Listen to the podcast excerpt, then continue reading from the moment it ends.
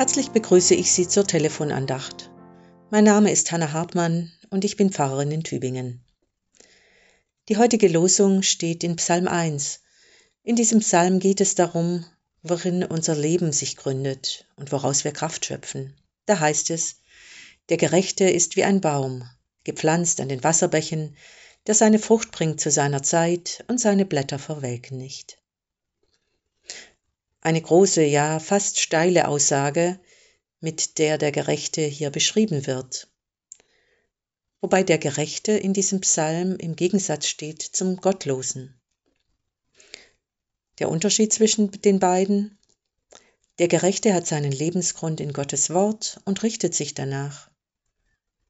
Der Gottlose ist unbeständig, er richtet sich nach dem, was ihm gerade passt, aber nicht nach Gottes Wort.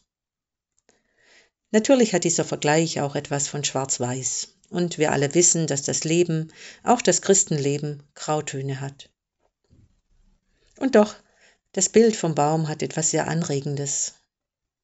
Seine Standhaftigkeit, seine Kraft, der Schatten, den er spendet und was er uns an Sauerstoff, Blüten oder Früchten schenkt, aber auch an wohltuender Schönheit.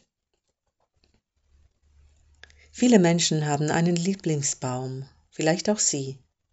Dann statten Sie ihm doch heute vielleicht einen Besuch ab und freuen Sie sich an seinem Anblick. Oder lehnen sich gern auch eine Weile an seinen Stamm. Oder Sie beten mit mir ein Gebet, das Lothar Zenetti formuliert hat. Herr, wie ein Baum, so sei vor dir mein Leben, wie ein Baum sei vor dir mein Gebet. Gib Wurzeln mir, die in die Erde reichen, dass tief ich gründe in den alten Zeiten, verwurzelt in dem Glauben meiner Väter und Mütter.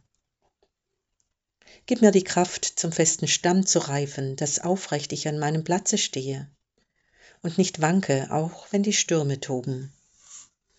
Gib, dass aus mir sich Äste frei erheben, und meine Kinder, lasse sie erstarken und ihre Zweige recken in den Himmel.